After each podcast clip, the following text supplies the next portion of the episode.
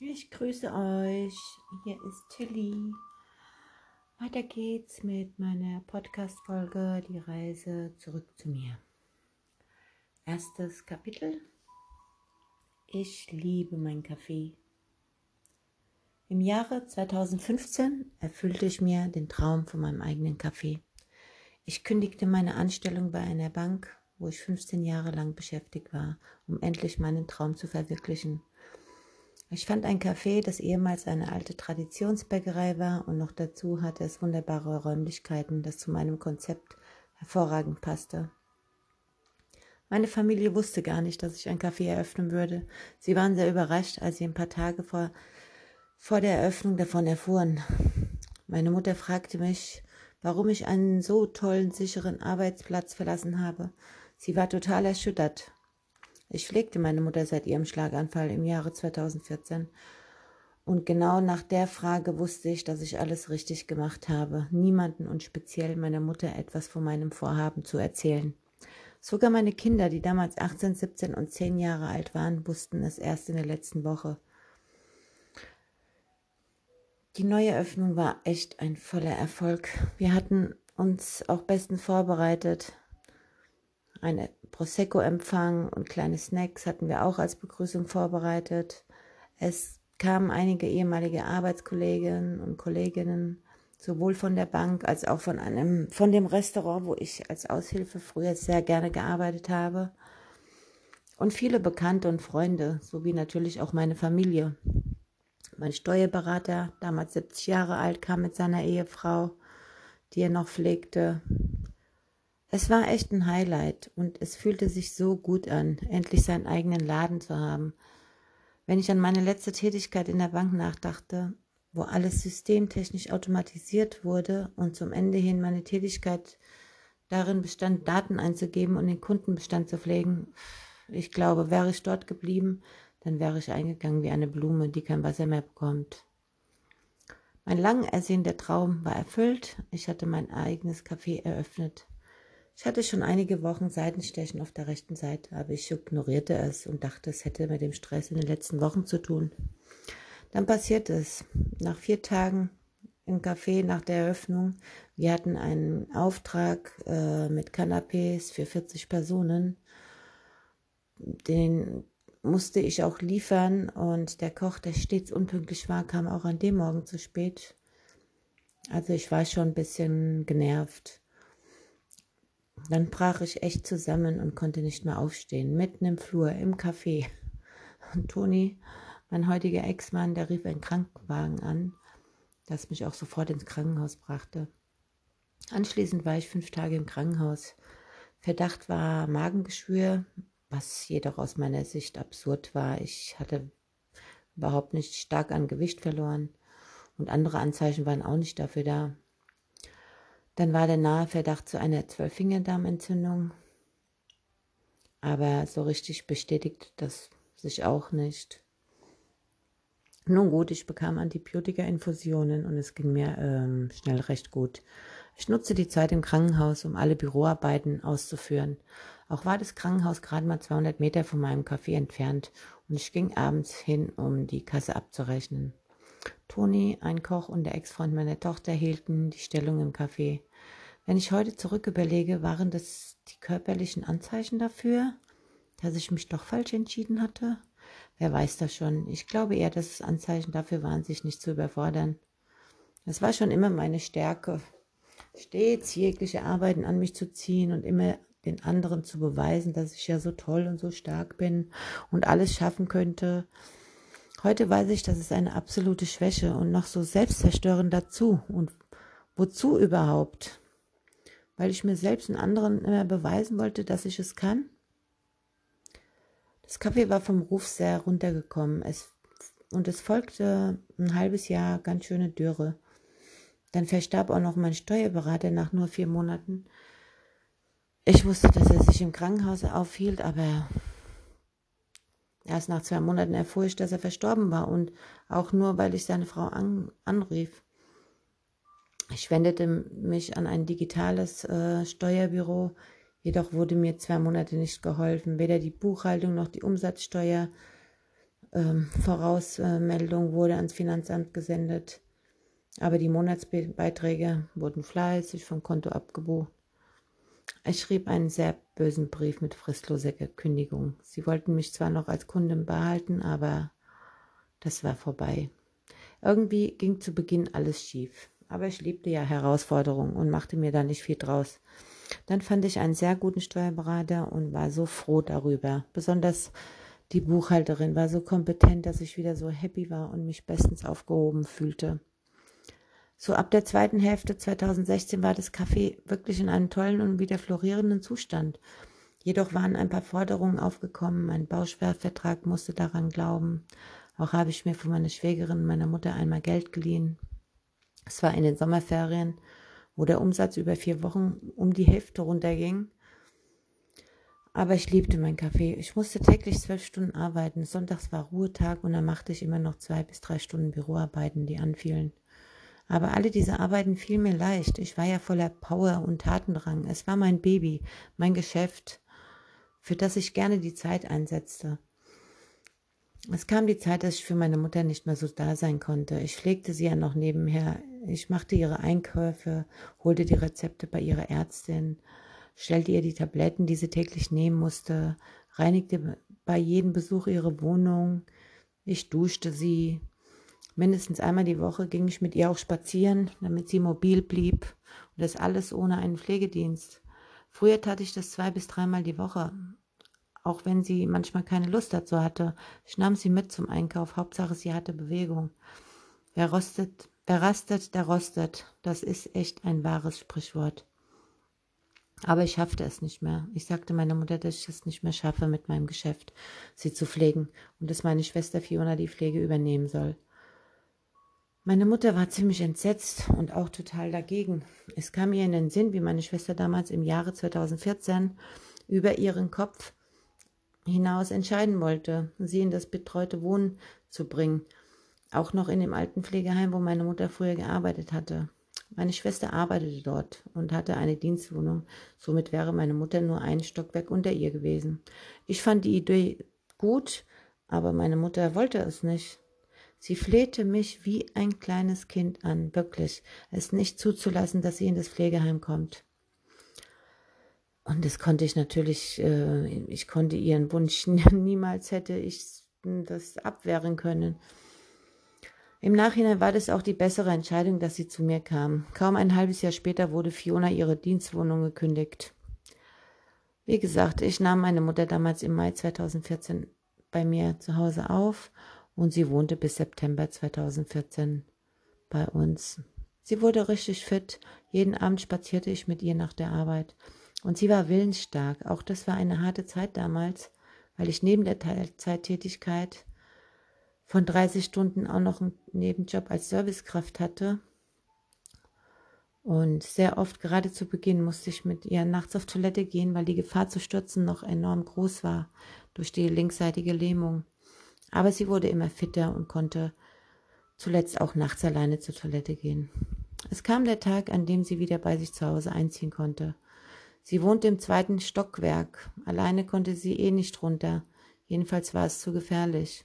Das war ja eher so im zweieinhalb Stockwerk, also schon hoch. Aber zu Hause bei sich war sie sehr selbstständig. Ihre linke Hand konnte wenigstens auch wieder zwar kraftlos, aber sie konnte greifen oder etwas halten. Die Physiotherapie für die linke Hand hat wirklich wahre Wunder gebracht. Vorher hing ihr Arm, ihr linker Arm, nur herunter. Sie konnte dann wieder halbwegs ihren Unterarm von alleine heben. Sie war so glücklich, wieder in ihrer Wohnung zu sein. Es war echt sehr schön. Damals hat meine Nichte Barbara dann oft bei meiner Mutter übernachtet, was sehr schwierig war. Barbara hat eine sehr starke psychische Krankheit mit gespaltenen Persönlichkeiten. Aber hierzu werde ich ihr ein eigenes Kapitel widmen, der Barbara. Ja, und ja, und deswegen zurück zu meiner Schwester. Sie war überhaupt nicht begeistert, dass meine Schwester sie jetzt pflegen sollte. Aber sie hatte auch keine andere Wahl und ich sagte ihr, dass ich dennoch für sie da bin und nur Entlassung brauche und sie sich nicht Sorgen braucht, in ein Pflegeheim zu kommen, weil das wird niemals passieren. Meine Mutter verstand das natürlich. Sie hatte immer ein großes Herz, war für jeden in der Familie da. Selbst und bedingungslos half, half sie jedem und gab mehr, als sie besaß. Meine Schwester Fiona und meine Mutter waren ähnlich vom Charakter. Sie hatten sogar am selben Tag Geburtstag. Meine Mutter war auch immer die kontrollierte Macht bei uns in der Familie, weil mein Vater war sehr unstet, jedenfalls in den letzten Jahren vor seinem Ableben. Meine Mutter hat auch gelernt, sich auf niemanden zu verlassen und selbst das Leben in die Hand zu nehmen. Zwar erst viel später, so mit Anfang 40, weil das unstete Leben von meinem Vater mit den ganzen Umzügen aus beruflichen Gründen war ihr irgendwann auch zu viel und sie fang, fing an zu arbeiten in dem besagten Altenpflegeheim. Allerdings war das zu der Zeit noch in städtischer Hand. Ja, und genau diese Selbstständigkeit lebte sie immer aus. Und diese dann aufzugeben, das war halt schwer. Und äh, bei Fiona war sie sich so unsicher. Was ich eigentlich weiß, dass äh, ich genauso bin, ja, über alles die Kontrolle zu haben, was meine eigene kleine Familie betrifft. Toni, der Vater meiner Kinder, war ja auch immer unstet. Mal arbeitete er, mal nicht.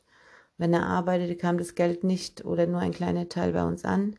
Rest, den, den Rest seines Geldes ging dann für Alkohol und Drogen drauf. Also es, da war kein, keine Zuversicht, weder als ein äh, Ehemann oder als Vater der Kinder. Wir hatten drei Kinder gemeinsam. Da erwartet man vom Vater der Kinder schon etwas mehr für seine Familie zu tun. Aber wie gesagt, die Erwartungen wurden nie so richtig erfüllt und so wusste ich, ich musste viel arbeiten, um meinen Kindern ein vernünftiges Leben zu ermöglichen. Und ihn sah ich immer als armen Kerl, dem geholfen werden muss. So entwickelte ich mich auch hier zum Co-Abhängigen und Toni nutzte es natürlich harmlos aus. Wenn ich darüber nachdenke, hatten wir drei. Meine Mutter, meine Schwester und ich eine ähnliche Erfahrung mit den Vätern unserer Kinder. Und das macht uns auch zu den, Kon zu den Kontrollfreaks über die eigene Familie. Bei meiner Mutter war das eher später, weil mein Vater sein Unternehmen und auch unsere damalige Eigentumswohnung sowie finanziell alles verlor, was vorher hart erarbeitet wurde. Mein Vater wurde auch sehr krank und war nicht mehr in der Lage zu arbeiten. Somit fing meine Mutter dann an zu arbeiten, da war sie schon 43 Jahre alt. Ich war ja das einzige Kind, das noch zu Hause war. Damals war ich 13 Jahre alt. Na gut, das war ja halt geklärt. Meine Schwester war nun fortan für meine Mutter primär als Pflegerin tätig und ich konnte mich auf mein Kaffee konzentrieren. Meine eigene Familie kam auch zu kurz. Meine Kinder waren damals 18, Salvio, 17 die Belinda und die kleinste Valeria war zehn Jahre alt. Zudem war ich noch Elternbeirat in der Schule. Von meiner kleinen Tochter Valeria. Ich war auch vorher schon im Kindergarten und in der Grundschule Elternbeirat gewesen. Ich mochte dieses Ehrenamt, aber ich habe das Amt nach einem halben Jahr abgegeben, weil es einfach nicht vereinbar war zu den Zeiten. Ich hatte ja Probleme, auf den Elternabend zu erscheinen, jedenfalls zur Anfangszeit, wo man noch ähm, kein Personal ähm, eingestellt hat. Meine Kinder halfen mit. Mein Sohn Salvio kam morgens, backte Rohlinge auf und das machte er nach seiner Nachtschicht. Am Anfang haben wir viel aufgebacken, erst später kamen wir bekamen wir die Lieferung von frischen Backwaren von einem guten Bäcker und Konditor für Gewerbekunden. Das Kaffee lief immer besser und trotz der vielen Arbeitsstunden in der Woche, es waren immer so 70, sehr oft auch mal 80 Stunden. Aber trotzdem, ich war unermüdlich. Mir gefiel meine Arbeit, auch wenn sie körperlich anstrengend war. Ich liebte meine Stammgäste. Sie gaben mir jeden Tag so viel Freude und ich war mit meinem Leben zufrieden. Wir hatten einen Stammgast, eine Dame, die ich mit 96 Jahren kennengelernt habe. Sie wurde 99 Jahre alt. Ich wünschte immer, dass ich meine Mutter nur eine Scheibe von dieser alten, netten und weisen Dame abschneiden könnte. Diese Dame, ich sage jetzt Frieda, war so humorvoll bis zu ihrem letzten Atemzug. Sie konnte uns zum Lachen bringen und wir hatten viel Spaß mit ihr. Frieda hatte in den letzten Monaten Schmerzen in ihrem Knie. Sie erzählte uns von dem Gespräch mit ihrem Arzt, der zu ihr sagte, dass es in ihrem Alter sozusagen normal wäre. Daraufhin erwiderte sie ihm, dass das andere Knie genauso alt wäre und warum ihr das nicht wehtat. Also wie gesagt, sie, sie hat uns immer zum Lachen gebracht. Sie war eine Spaßkanone, mit ihren 99 Jahren noch so fit im Kopf und mit, und mit einem Stock lief sie noch bis zuletzt. Frieda hier zu erwähnen musste sein, denn ich habe nie einen Menschen in diesem Alter persönlich kennengelernt und schon gar nicht so eine positive, humorvolle Person, die körperlich und geistig voll da war. Meine damalige Mitarbeiterin kaufte zwei Neuner Luftballons in Pinkfarben und wir hängten diese über ihren Stammplatz und natürlich noch einen wunderschönen Blumenstrauß. Sie hatte sich sehr gefreut, aber als sie die 99 sah, wirkte ihr Gesicht etwas ernst und sie sagte, dass der liebe Gott sie anscheinend vergessen hat. Das gab mir irgendwie zu denken, weil ich kannte sie immer so als Frohnatur und was kaum zu glauben war, sie rauchte schon 80 Jahre lang und in meinem Café hatten wir eine Raucherlounge, wo sie jeden Mittwoch und Freitag saß und ihre Latte Macchiato, eine gute Antipasto und ihre Zigaretten genießen konnte. Ich war ja selbst starke Raucherin und sie war mein absolutes Vorbild. Ja, Frieda war einzigartig. Und wenn sie im Januar 2019 nicht gestürzt wäre, würde sie noch immer leben. Leider hat sie die 100 nicht geschafft. Ja, die Dame ist ein prachtvolles Beispiel. Ich könnte hier über noch mehr Stammgäste sprechen, jeder einzelne wunderbar und einzigartig. Das würde jedoch den Rahmen sprengen. Es sind einige Stammgäste gestorben, die mir wirklich am Herzen lagen, die zwar ein gutes Alter erreicht haben, aber ihre Präsenz dann im Café auch fehlten. Denn irgendwie wird man zur Familie und man kriegt ja auch deren Lebenserfahrung mit. Sie fehlen mir heute noch, jeden Tag. Und wir haben aber mit einigen noch Telefonkontakt, also ich zumindest. Zu diesem Zeitpunkt hätte ich mir niemals vorstellen können, mein Kaffee irgendwann aufzugeben. Es war mein Lebensinhalt, es war die Existenz meiner Familie. Und auch wenn ich so wenig Zeit hatte für die Annehmlichkeiten des Lebens, ich war so zufrieden. Ich arbeitete so gern und war glücklich mit meinem Kaffee. Ich hatte stets neue Ideen. Ich hatte Catering an, an Land gezogen. Ich machte neue Flyer, neue Karten. Die Torten machte ich selbst. Ich hatte noch ein Foto, äh, so ein Lebensmitteldrucker, wo ich auch Fototorten ganz toll herstellen konnte. Es machte mir total Spaß.